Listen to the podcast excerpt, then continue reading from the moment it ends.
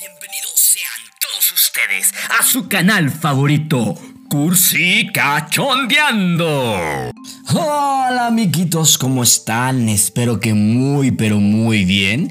El día de hoy les traigo un tema que la verdad me gustó muchísimo. Estuve investigando cosas así como curiosas acerca, eh, bueno, en, en la neurociencia acerca del amor y encontré algo que dije, wow, tengo que compartirlo en Cursi Cachondeando, por favor, por favor. Y claro que lo voy a compartir con ustedes porque es un tema sumamente importante que podemos entender y nos puede ayudar en la vida diaria. Así como cualquier cosa que platico aquí con ustedes en Cursi Cachondeando, obviamente todo es interesante, pero el día de hoy, en verdad, el que dije, wow, qué padre, tengo que compartirlo con todos ustedes porque son como cuestiones que a lo mejor no entendemos. Entonces, para empezar, vamos a partir desde una idea que es primordial, ¿no? Y se los voy a leer. Cuando estamos enamorados, nuestra amígdala se relaja y nos sentimos más fuertes para afrontar situaciones difíciles. ¡Wow! ¿No? Y bueno, entonces con esto yo creo que el título quedaría perfecto cuando nos... Eh, el título perfecto más bien para, eh, para el programa del día de hoy puede ser El amor como antídoto del miedo. Oh, y no es nada, no estamos inventando ninguna sangronada. En verdad son estudios que se han hecho desde la perspectiva de la neurociencia. Y nosotros muchas veces creemos que lo contrario al, al amor es el odio pero se han dado cuenta que no es cierto, que lo contrario al amor también puede ser el miedo. Y una de las resultantes es que se dieron cuenta que a la hora de, de utilizar el amor como un antídoto, nosotros podemos enfrentar, o sea, si hacerle cara a situaciones complicadas o difíciles gracias a que nuestra amígdala, cuando nosotros estamos enamorados, se relaja. Les platico un poquito. La amígdala está dentro de lo que nosotros podemos considerar el cerebro primitivo. Entonces la amígdala, digamos que es una glándula, una de estas glándulas que tienen muchísimos años, ah, evolutivamente hablando, eh, con nosotros. Entonces se puede decir que es de lo más primitivo que tenemos y ahí es donde yacen las, digamos, emociones básicas de todos nosotros como seres humanos, ¿no? Entonces esto está padrísimo y muy interesante porque se dieron cuenta cómo es que cuando nosotros estamos enamorados, esta amígdala se relaja y lo que hace es que en lugar de activar como nuestro sistema de emergencia, ante una situación difícil como que tarda en reaccionar un poquito. Ojo aquí, porque sí es muy importante como recalcar esta idea, ¿no? El tema es que cuando estamos enamorados también solemos ser muy pendejos y cometer muchas estupideces. Y es por la misma razón, ¿no? Porque no tenemos miedo y el miedo parte de nosotros, pues es muy importante esta emoción ya que nos ayuda a tomar nuestras reservas y analizar bien la situación antes de tomar una decisión. Pero a veces es demasiado exagerado el proceso en donde el miedo lo único que nos hace es como congelarnos y no tomar estos riesgos. ¿Ven? Entonces, si nosotros logramos encontrar como este equilibrio entre lo que, digamos, de no pasarme de huevos, en situaciones sumamente de riesgo en donde digo, bueno, o sea, escalar sin cuerda estaría muy estúpido, un free solo y apenas estoy empezando a escalar como que no. Compadre, por más enamorado que estés esas pendejadas no se hacen, pero a lo mejor tomar decisiones para tu negocio, eh, emprender un negocio nuevo, no sé, cuestiones donde tú creas que viene de acuerdo con tu desarrollo y obviamente no vas a lastimarte a ti ni a terceros y tampoco a tu pareja, obviamente, ¿no? Entonces estaría padre si podíamos encontrar como este equilibrio y, obviamente utilizar esta, eh, esta manera, ¿no? De, de enamorarnos como un medio para que nosotros podamos salir adelante. Y otra cosa también muy, muy interesante sobre esto y que es algo que yo les digo muchísimo a mis pacientes cuando estoy tratando con deportistas, ya sea de alto rendimiento o, apenas que están iniciando en, el tema de la, del deporte y estoy con ellos, les explico que lo más importante es volvernos a conectar con esta motivación que nos hizo iniciar a practicar el deporte. Y sobre todo para deportistas de alto rendimiento que ya tienen experiencia. Nosotros determinamos un deportista con experiencia cuando tiene más de 10 años practicando el deporte, ¿no? ¿Por qué? Porque cuando ya tenemos esta experiencia nos volvemos como deportistas más controladores en donde somos muy buenos con nuestra técnica, la hemos pulido al grado que es casi perfecta, sin embargo, como tenemos tanta teoría y tenemos tantas cosas en nuestra cabeza, queremos hacer todo y ejecutar los movimientos de manera perfecta que nos olvida, se nos olvida que debemos de relajarnos y confiar en nuestro inconsciente que ya lo hemos entrenado como para que pueda realmente realizar las tareas de manera perfecta. Entonces nosotros generamos como estos bloqueos. Entonces, por ejemplo, en el deporte, una persona o un deportista con experiencia puede utilizar volverse a enamorar de su deporte. Esto ayudaría a que su amígdala se relajara y entonces este miedo de regarla, de que si la riego ya no voy a tener patrocinadores, si la riego eh, no voy a tener podium, si la riego bla bla bla bla bla bla bla bla bla, ¿no? Porque generamos todo este tipo de expectativas donde a lo mejor ya somos los mejores corriendo, qué sé yo, y ya tenemos todo un público que nos está viendo y espera algo de nosotros y eso genera muchísima presión. Entonces conectarnos otra vez e, con, esta idea principal de por qué iniciamos a hacer deporte y volvernos a enamorar con el deporte, nos ayudaría bastante a podernos relajar un poquito y entrar en workflow. Workflow es lo que nosotros decimos cuando llegamos a estar en una concentración máxima a niveles muy profundos de concentración en donde dejamos que todo fluya de manera perfecta y nosotros solamente estamos como disfrutando de la carrera o del momento. Pero obviamente requieres de todo un entrenamiento para poder entrar a workflow y que obviamente todos los movimientos que ejecutes sean perfectos, ¿verdad? Pero también esto lo podemos aplicar en el negocio, lo podemos aplicar pues, obviamente, pues, principalmente estos estudios hicieron eh, en, enamoramiento de pareja, pero también te puedes volver a enamorar de cualquier cosa que hagas para poder relajar un poquito más eh, esta amígdala y poder tomar decisiones certeras.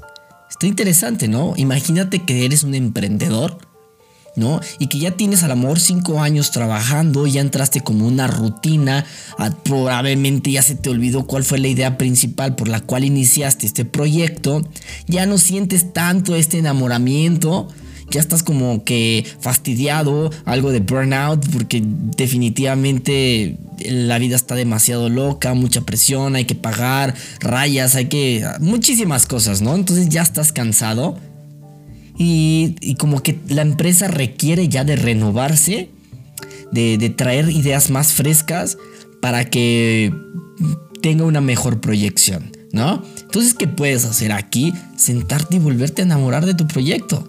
No dejar esa, esa parte increíble que, te hizo moverte, porque al final de cuentas eh, este, este amor por lo que iniciaste fue el que te empujó a realmente salir adelante y tomar estos riesgos en un inicio.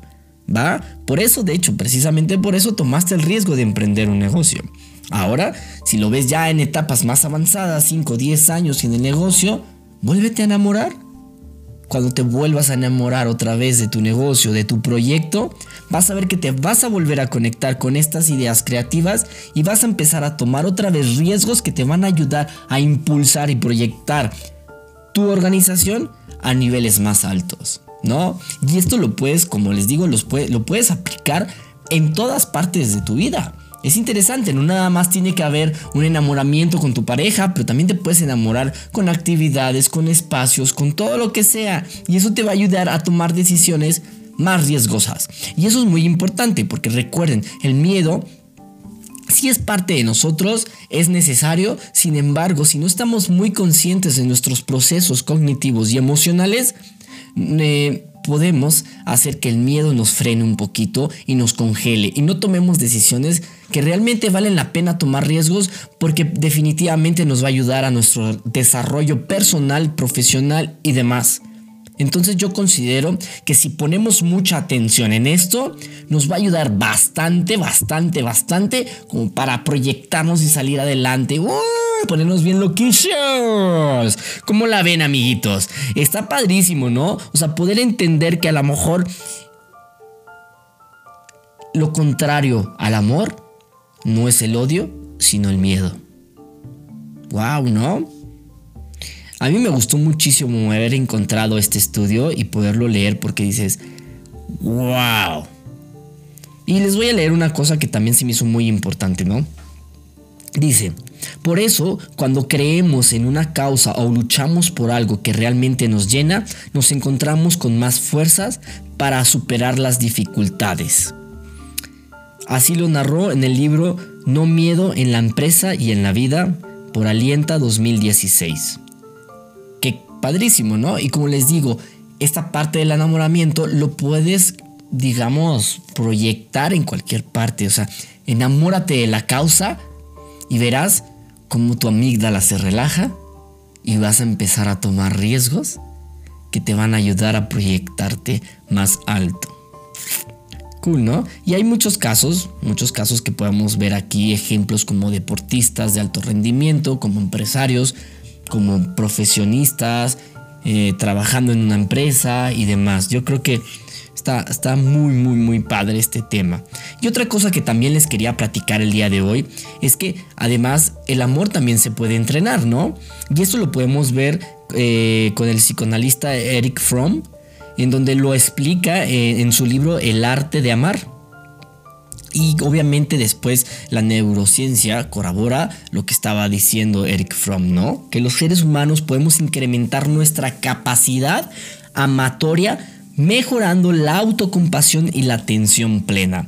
Y es por eso que yo siempre he hecho mucho énfasis en el entrenamiento mental, ¿no? De poder sentarte, meditar y demás. ¿Por qué meditar es muy importante para poder entrenar nuestra mente a la, a la atención plena y a la autocompasión? Fácil, porque definitivamente la meditación nos ayuda a familiarizarnos con conceptos o con procesos cognitivos y emocionales. Entonces, si estamos batallando en algún tema, por ejemplo, la autocompasión, que la autocompasión es definitivamente clave para el éxito, para cualquier líder, porque si no tienes autocompasión, te vas a estar dando en la madre a cada ratito y no vas a poder ayudarte a salir del pozo en el que estás. Un líder tiene que levantarse, vámonos, ¡pum! A darle con todo. Ya sé que nos tropezamos, ya sé que duele, pero tenemos que salir de esta. Y de una manera autocompasiva te abrazas y dices, entiendo lo que estás pasando, es momento de soltarlo y seguir adelante. La autocompasión es muy importante. Y obviamente también la atención plena. La meditación es buenísima para poder practicar y entrenar nuestra mente a ser más atentos. Y no nada más a ser más atentos, sino que esta atención pueda ser prolongada, consciente, controlada. ¿Sí? Es muy importante que tenga estos elementos porque pues sí puedes poner atención a un punto el tiempo que tú quieras, pero no es consciente. Pues no, chato, pues no. O sea, la idea es que tú también imagínense que tienen una lámpara y que están en una lámpara de mano y que están en un cuarto oscuro. ¿no? Completamente oscuro. Ustedes encienden la lámpara, proyectan la luz al punto donde quieren y la proyectan todo el tiempo que quieren, mientras terminan de observar ese espacio o, ese, o esa cosa que estaba ahí. Por eso es muy importante poder entrenar estos dos elementos, la autocompasión y la atención plena. Definitivamente esto nos va a ayudar a podernos enrolar otra vez con los temas del amor. La autocompasión parte también de una empatía. Entonces poder ser empáticos con nosotros mismos, empáticos por las situaciones que estamos pasando, eso nos va a ayudar muchísimo también a generar esta autocompasión. Entonces ya saben amiguitos, si quieren entrenar el amor, trabajen en estos dos elementos. Ya saben que si quieren empezar a tomar riesgos en su empresa, en su trabajo, en su deporte o en lo que estén haciendo en su vida, porque también pueden ser tomar riesgos eh, con su pareja, eh, definitivamente enamórense. El enamoramiento o el amor es el mejor antídoto para el miedo. Y pues bueno, amiguitos, esto fue todo el día de hoy. Espero que les haya gustado mucho el tema. A mí me fascinó porque es como, wow, darme cuenta de algo que era como que difícil poder comprender, pero ahora ya entiendo mucho de estos procesos. Obviamente ya se los dejé súper... Eh, eh, digamos, desmenuzado y sintetizado todo lo que hay acerca de este tema, pero es muy padrísimo poder descubrir todas estas cosas. Y pues bueno, amiguitos, espero que tengan una semana hermosísima. Nos estamos escuchando la próxima semana. Échenle todos los kilos, vamos con todo. Eh, somos una nación, somos una sociedad hermosísima que si nos ponemos las pilas, trabajamos en equipo, podemos salir adelante. Déjense de estar peleando por estupideces. El país necesita hoy más que nunca la unión de su pueblo.